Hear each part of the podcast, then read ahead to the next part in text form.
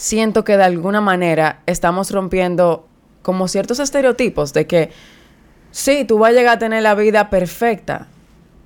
La perfección no existe. Tú vas a llegar a tener una vida en estabilidad emocional, que es lo importante. Vas a recibir las herramientas para tú poder contrarrestar pensamientos de repente, para poder manejar situaciones de malestar, para poder eh, aprender a, a decir que no, poner límites, cosas así, desde la asertividad.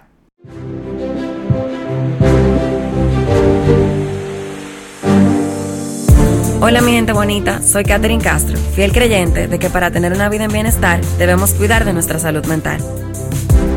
Bienvenidos a Embrace the Talk, the podcast, Hablemos de Salud Mental. Bienvenidos a Embrace the Talk, the podcast, Hablemos de Salud Mental. Hoy, en nuestro tercer episodio, en nuestra tercera temporada, con una gran invitada, Perla Navarro.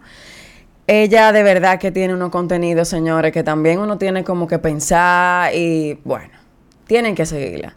El punto es que ella está con nosotros hoy, vamos a estar disfrutando de un contenido buenísimo, pero primero vamos a dar el chance de que ella se presente, quién es, cuáles son sus especialidades, dónde la pueden encontrar y demás. Gracias Perla por estar aquí. A ti por invitarme, yo soy Perla Navarro, soy psicóloga, especialista en crisis y trauma, soy ahora mismo directora de Alto Salud Mental y Desarrollo, contentísima porque eso es nuevo, pero eh, es un nuevo rol que he asumido. También soy docente universitaria y me pueden encontrar en mis redes y también allá en Altus a sus órdenes. Bueno, señores, aquí estamos nosotros activos. Esto es el centro de Perla, mi centro. Sí, ah, que yo no lo había dicho, señores. Mi centro se llama Punto de Equilibrio RD. Pueden encontrarnos en las redes y estamos también a su orden. Bueno, Perla, antes de iniciar el tema, hubo una frase que leí que me gustó mucho y es algo con lo que realmente me encuentro mucho en terapia. Y es cuánto tiempo me toma sanar o cuánto tiempo me tomará sanar. Entonces muchas veces como que los pacientes miden el tiempo, pero cuéntame un poquito tú sobre esto. Ok, bueno, eso fue una pregunta que me vino a la mente porque la escucho mucho, ¿no? En diferentes formas, se formula diferente, pero siempre detrás de lo que se dice está eso, como, ok, ¿cuánto tiempo yo voy a tener que estar en esto? Y la respuesta siempre, por lo menos de mi parte, va a ser no sé. Y creo que eso es una eh, como una de esas cosas difíciles que nosotras como terapeutas tenemos que aceptar cuando estamos iniciando, hacer las paces con esa incertidumbre y al mismo tiempo en el espacio terapéutico pues se abre esa puerta de también convivir con la incertidumbre y eh, de alguna manera explorar con la persona que está ahí frente a nosotros cómo se vive para él o para ella esa experiencia de la que no estamos eximidos ninguno, de no saber. Eh, y, bueno, eh, después del no sé, eh, se abre como ese espacio de vamos a ver a qué te refieres tú con eso. ¿no? creo que es también una duda genuina pensar en, ok, ¿qué implica esto en lo que yo me estoy embarcando, que es tal vez nuevo para mí, o que aunque he ido a otro espacio terapéutico, eh, no sé si esto va a ser igual o va a ser distinto. Totalmente. Y cuando hacemos como esta pregunta de cuánto tiempo nos va a tomar sanar, es como tú dices, algo muy genuino, porque uno quiere saber cuándo el resultado va a venir. Sin embargo, es muy importante saber que tu proceso es único, es individual, y el tiempo que te vaya a tomar no va a definir si vas a sanar o no vas a sanar, es tu tiempo. Lo importante es que tú puedas hacerte cargo de lo que te llevó a terapia, ¿verdad? Sin ocuparte en el tiempo que te está tomando. Entonces, Perla, ¿es viable medir un proceso de sanación interior? Hay algunas cosas en donde podemos estimar como, bueno, vamos a darnos una oportunidad de tanto tiempo a ver hasta dónde llegamos ahí, pero nunca podemos afirmar con seguridad al inicio, ok, esto es una cuestión de cinco sesiones, de diez sesiones, porque aunque en esa primera exploración de la primera consulta, eh, nosotras como terapeutas nos vamos formando una idea de, ok, frente a qué estamos, la verdad es que no sabemos y nunca vamos a saber a priori qué va a pasar en la segunda sesión, en la tercera sesión. No sabemos eh, qué hay en esa cola que le sigue a esa primera demanda, ¿no? Cuando nosotras preguntamos, ok, ¿qué te trae este espacio? ¿Cómo tú quieres que este espacio te ayude? Ahí sale tal vez una frase o una historia, una descripción de, mire, yo vengo por esto, ¿no? Pero a esa descripción, que es como, eh, es como si fuera una hojita, vamos a imaginárnoslo así, ¿no? Está la hojita, nosotros estamos viendo eso. Y en la segunda sesión vamos a ir explorando a ver qué más hay alrededor de la hojita. Pero nosotros no sabemos ese tallo hasta dónde llega en la tierra. No sabemos. Y eso es algo que vamos a ir descubriendo. Totalmente. Y es como cuando decido iniciar un proceso terapéutico, ¿verdad? Y voy con un motivo de consulta. El motivo de, de consulta por el que tú estás yendo, ¿verdad?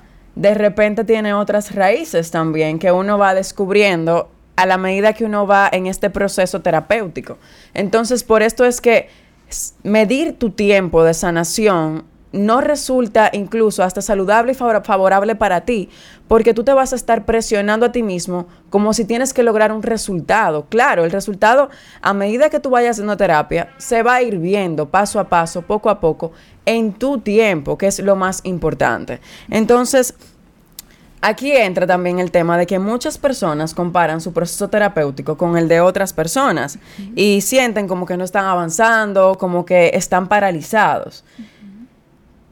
¿Cómo podemos nosotros trabajar este tema de no comparar mi proceso con el del otro y sentir que yo no estoy haciendo nada? Claro. Bueno, mi recomendación es llevarlo a la siguiente sesión, ¿no? En el momento en que yo me encuentro a mí misma comparándome con el proceso de una amiga o de una persona que vi en las redes o incluso sin tener que compararme necesariamente con otro, cuestionándome si yo realmente estoy logrando algo, ese es el momento para decírselo a su terapeuta.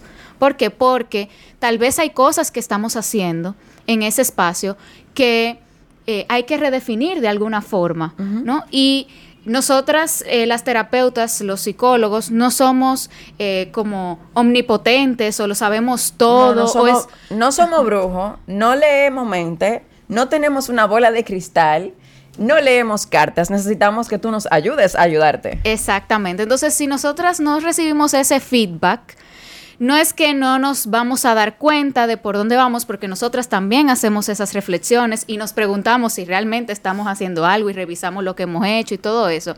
Pero esa relación terapéutica es recíproca. ¿No? Entonces no es solamente ir a un espacio terapéutico a lo que la psicóloga te puede brindar, la psicóloga te puede decir, es una interacción, es una relación. En una relación no hay una sola parte. Entonces, mi recomendación sería esa, llevarlo y ahí se va a abrir una conversación que puede incluso desbloquear tal vez ese obstáculo con el que en realidad nos estábamos encontrando, porque en el proceso terapéutico se presentan como esos loops, esas espirales en donde de repente, ok, estamos hablando de esto de nuevo, eh, estamos viendo otro momento en el que tienes esta misma experiencia, a lo mejor cuando sacamos esa frustración o esa duda de, ok, yo estoy logrando algo aquí, entonces podemos desenroscar ese nudo en el que nos estábamos metiendo, tal vez sin darnos cuenta o dándonos cuenta, pero no, no hemos encontrado todavía cómo salir de ahí. Y tú sabes que, Perla, eso que tú dices, muy importante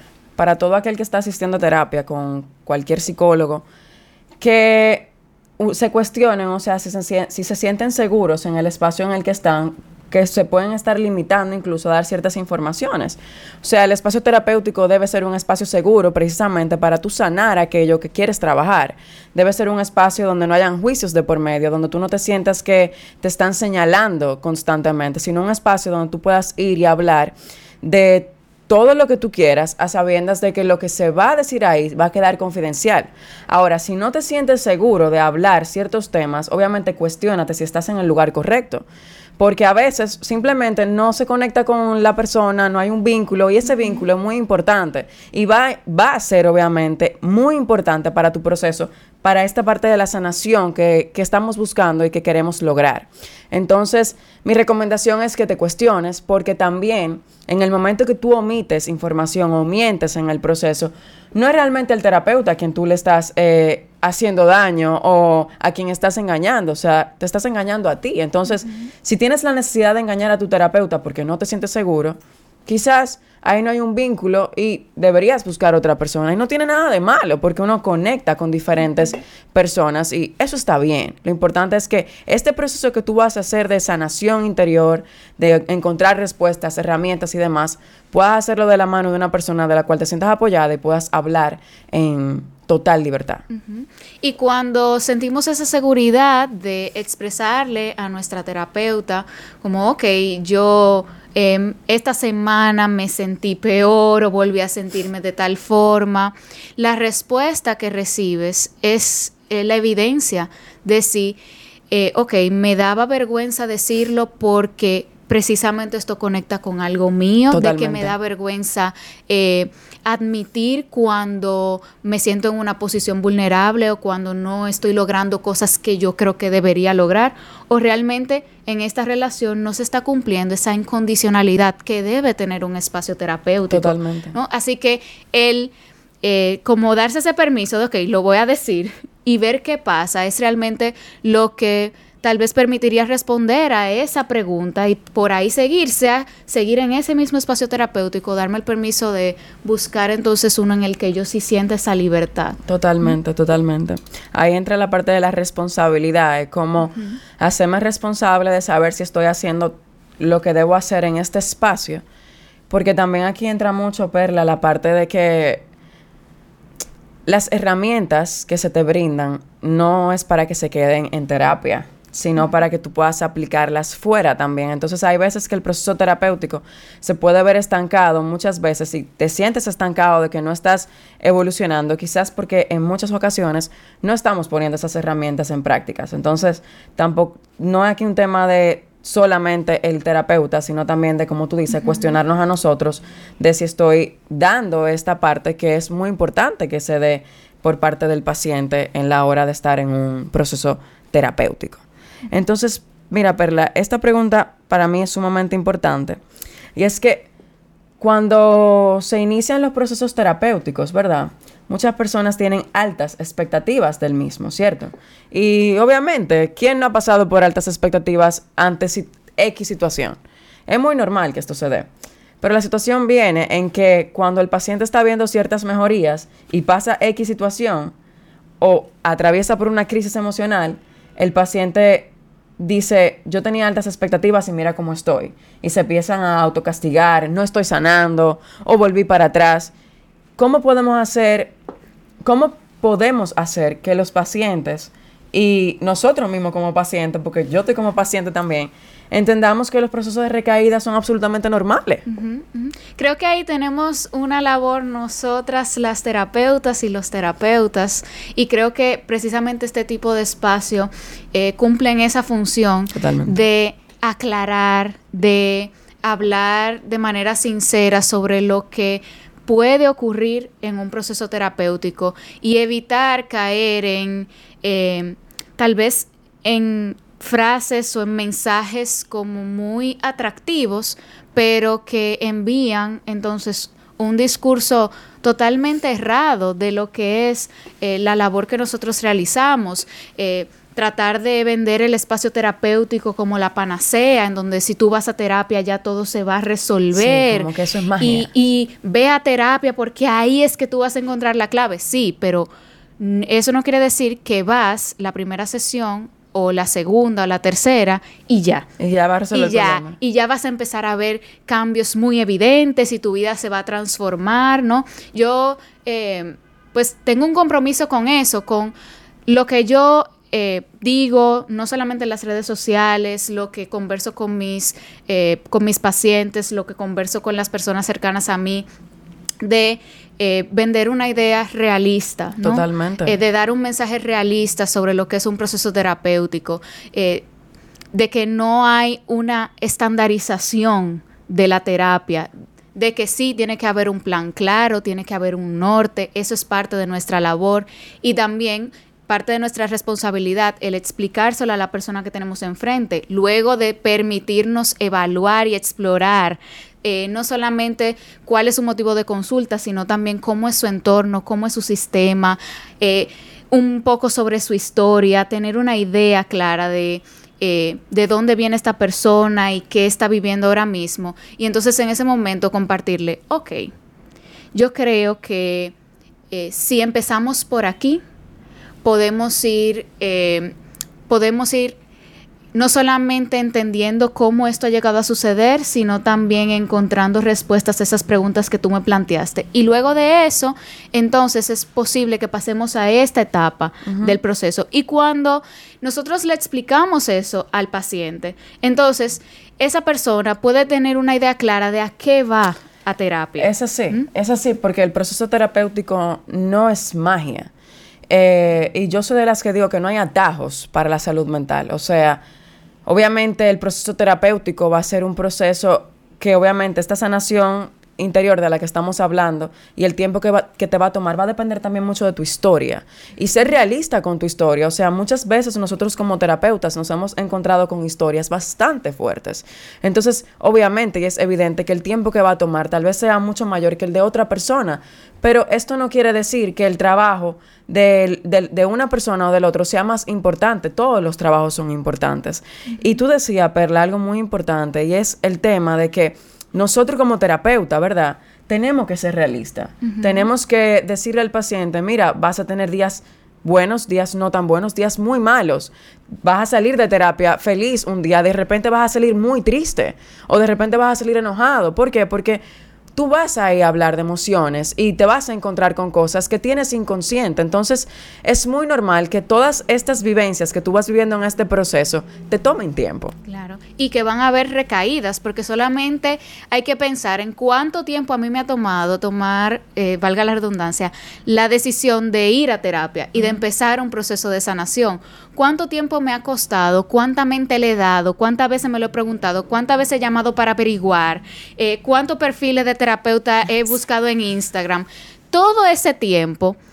Eh, influye. Influye y ya desde ahí está empezando una actitud de cuestionar lo que ha sido hasta ese momento. Y desde ahí yo estoy atendiendo a un llamado que nos llega a todos y a todas en algún momento de nuestra vida y que cuando no lo atendemos, porque no estamos listas, porque no tenemos los recursos en ese momento, porque no sabemos que es importante atenderlo, porque no sabemos cómo lo atendemos, pues ese llamado va a volver en algún otro punto. Totalmente. Y siempre es una oportunidad para empezar a revisar esto que eh, que me genera malestar en mi vida, que no me permite sentirme conforme con, la vida que he construido, que no me permite tener relaciones sanas. Y entender que cuando inicio ese, ese proceso, cuando atiendo al llamado, pues eh, van a haber momentos en los que esas tendencias que tienen añales desarrollándose van a volver de nuevo. Y esas voces van a volver a susurrarme en el oído, esas creencias eh, que son viejas tal vez, eh, van a volver a decirme esos mensajes que durante mucho tiempo me han detenido. Y hay ahí una nueva oportunidad para entonces, como yo le digo, seguir descubriendo qué más hay, qué más yo me puedo decir. Es una oportunidad para yo seguir construyendo mi nueva creencia. No, y desarrollar definitivamente el autoconocimiento. Yo creo que el autoconocimiento propio, valga la redundancia, te da herramientas para tú contrarrestar pensamientos, para tú eh, saber cómo lidiar, por ejemplo, con el autosabotaje, que es absolutamente normal que en un proceso terapéutico las personas experimenten lo que es el autosabotaje, porque es como dice Perla, de repente tú tienes tanto tiempo eh, operando desde una forma, ¿verdad? Y tú vienes a este espacio a, a ser consciente estos patrones, esta, esta manera de comportarte, de relacionarte, conductas y demás. Entonces, supongamos que tú tienes 25 años, tú tienes 25 años siendo de X forma, eso no va a ser instantáneo. O sea, es como digo, de alguna manera, para que sea lo más platanado posible, desestructurar esas eh, creencias limitantes con las que hemos ido, ido creciendo para desarrollar otras. Es, eh, toma tiempo. Exacto. Entonces, cuando me preguntan, eh, Catherine, ¿qué tiempo me tomará sanar? Yo utilizo la siguiente respuesta. Yo digo, lo que, lo que aquí no, no importa lo, el tiempo, aquí lo que importa es lo que tú estás haciendo con el tiempo. Y tú te estás haciendo responsable y cargo de sanar, no importa el tiempo que te toma. Así es. Eh, no se trata de el tiempo, de si es corto el proceso, de si el proceso es largo. Lo que tiene que importar es que el proceso sea genuino. Totalmente. ¿no? De eh, si llevo tres meses en este proceso, ¿qué yo he hecho en estos tres meses? Ha sido, han sido unos tres meses con intención, ¿no? ¿Qué he podido descubrir en estos tres meses? Y eso, no importa si ha sido, desde mi perspectiva, eh, grande, pequeño, contribuye a llegar a la meta, ¿no? Eh, y eso es algo que también pues puede ayudar el uno colocarse como pequeñas metas, en lugar de pensar en el resultado final de la transformación total. Yo no sé si en algún momento llegamos a esa idea que tenemos de una transformación radical que va a ocurrir en un momento dado. La transformación ocurre en pequeñitos pasos. Y constantemente estamos evolucionando, constantemente. Tú sabes que esto es, esto que tú dices me conecta mucho con el proceso de la metamorfosis de la, de la mariposa. Sale de un, de un, huevo, después se convierte en oruga, después entra en su capullo y después entonces se convierte en mariposa, sale a volar y va, volando se va a encontrar con muchas situaciones también distintas. Porque cada paso que tú vas viviendo como la metamorfosis te lleva a retos diferentes, te lleva a vivir situaciones. Eh, que de repente tú no estás acostumbrado y de repente vas a necesitar ayuda o en el mismo proceso terapéutico tú sales del, huevito, te conviertes en oruga, entras en el, en, el capullo a verte interiormente, a tener autoconocimiento sobre ti y ya luego entonces volarás. Pero el hecho de que vueles no significa que no te vas a encontrar con situaciones. Y es muy realista, es muy realista ponerlo desde esta perspectiva porque siento que de alguna manera estamos rompiendo como ciertos estereotipos de que sí, tú vas a llegar a tener la vida perfecta.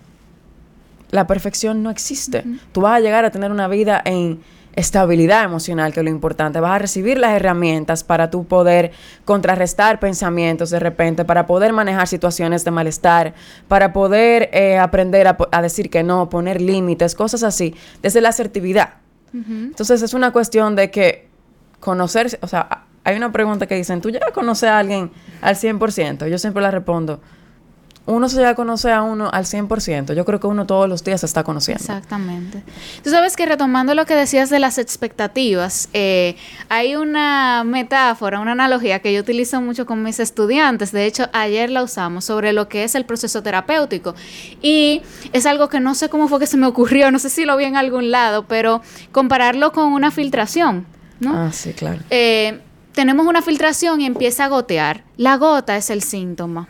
Esa gotera que sale y que sale es un síntoma que se nos presenta, sea eso ansiedad, sea eso o un cuadro depresivo, sea eso un mal manejo de la ira o una dinámica en una relación interpersonal que no es sana, ¿no? Ese es el síntoma. ¿Qué uno hace si uno tiene una filtración?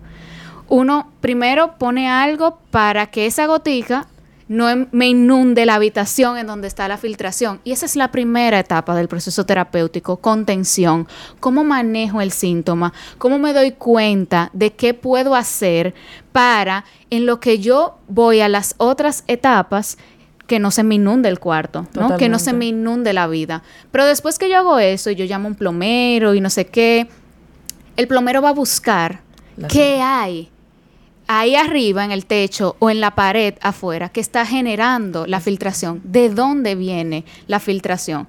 Si el plomero va y dice, ok, vamos para que deje de gotear, vamos a rapillar eso ahí, a darle una manito de pintura y se acabó. ¿Qué va a pasar a los tres meses? Va a volver a filtrar. Entonces, eso es lo que podemos esperar de un proceso terapéutico. Una primera etapa en donde vamos a contener las manifestaciones de lo que nos pasó.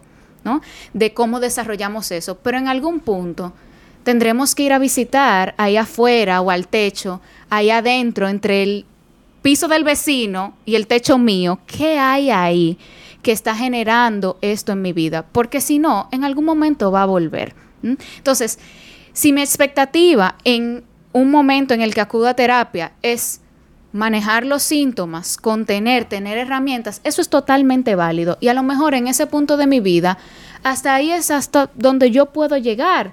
Estoy lista para eso o en ese momento eso es lo que yo necesito, ¿no?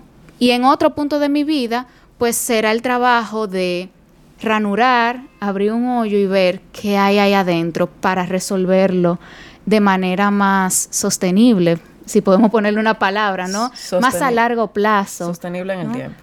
Más, no, no me gusta utilizar la palabra genuino porque cuando solamente necesito manejar el síntoma, eso también es muy genuino, sino tal vez Em, algo que me permite ir más allá en mi vida. Y ese momento es distinto para cada persona. A mí me puede llegar a los 25 años, yo desde los 25 años buscar ahí arriba en el techo, y a lo mejor ese no es el tiempo tuyo o el tiempo de otra persona, sino que llega más adelante. Totalmente, wow, señores, qué, qué analogía, ¿eh? Me encantó, me encantó. Eh, creo que deja el mensaje de lo que significaría un proceso terapéutico sobre todo la parte de la sanación que debe, de, debe de surgir en el proceso. Pero más importante saber que tus tiempos son los tuyos y los del tiempo de los demás son el tiempo de los demás. El tiempo que te tome sanar no es el enfoque, sino es lo que tú estás haciendo en ese tiempo para sanar y ver de dónde vienen esas filtraciones de las que habla Perla. Y cuando una se da ese permiso de, ok, voy a hacer lo que puedo en el tiempo que puedo, entonces es un proceso más real, un proceso con el que yo conecto más, del que me puedo sentir más segura de que, ok, yo estoy haciendo algo por mí. Cuando yo voy como en una carrera de necesito resolverlo, resolverlo, resolverlo, entonces se pierden de vista tantas cosas, ¿no? Eso nos devuelve de nuevo a las expectativas, las herramientas, no, yo quiero herramientas. Ok, en el proceso terapéutico se brindan herramientas, trabajamos herramientas, eso es una parte del proceso, pero no es toda. Y cuando nos centramos en eso como en herramienta para quitarme todo de encima, entonces no entendemos el significado de eso en nuestras vidas. ¿Para qué o desde dónde o por qué yo desarrollo un trastorno de ansiedad? Eso tiene un significado y ahí está la riqueza de la sanación personal, eh. no en me quito la ansiedad, todo el mundo se quiere quitar la ansiedad y eso lo comprendemos porque la ansiedad es incómoda, es terriblemente difícil, ¿no? Y es importante que tengamos herramientas para manejarlas y en, el, en la terapia tiene que haber un espacio para eso. Pero después de eso es que viene la gran pregunta, ok, ¿para qué? ¿De dónde? ¿Cómo fue que yo llegué a estar ahí? ¿No? Y esa pregunta es mucho más difícil de responder. Es una pregunta que toma más tiempo que darte, ah, mira, haz estos ejercicios de relajación, vamos a pintar mandala, vamos a qué sé yo qué. Todo eso eh, es muy importante, pero la verdadera pregunta viene después de eso. Totalmente, señores. Yo creo que ha quedado bastante claro. Eh, Perla, si tú pudieras terminar con una frase que te guste mucho, ¿cuál sería? Bueno, creo que hay muchas frases, pero si hay una que eh, últimamente como que me ha impactado y me ha hecho decir, ok, eh, creo que de esto se trata, es una de Frida Kahlo, que dice, solo me deja tranquila el saber que he sido auténtica, que he logrado ser lo más parecida a mí misma que he podido, ser auténticos en ese proceso terapéutico, de eso se trata. El tiempo, el tiempo lo manejamos, los recursos, que también es un factor importante, no puedo ir eh, no tengo los recursos para ir un año a terapia semanal. Eso lo manejamos, encontramos eh, soluciones. hacemos acuerdos para que sea algo que tú puedes eh, sostener, ¿no? Pero esa autenticidad, ahí está el valor de la terapia. Totalmente. Señores, gracias por haberme acompañado a mí, a Perla, en este episodio de Embrace the Talk, the podcast. Hablemos de salud mental. Nos estaremos viendo en un próximo episodio.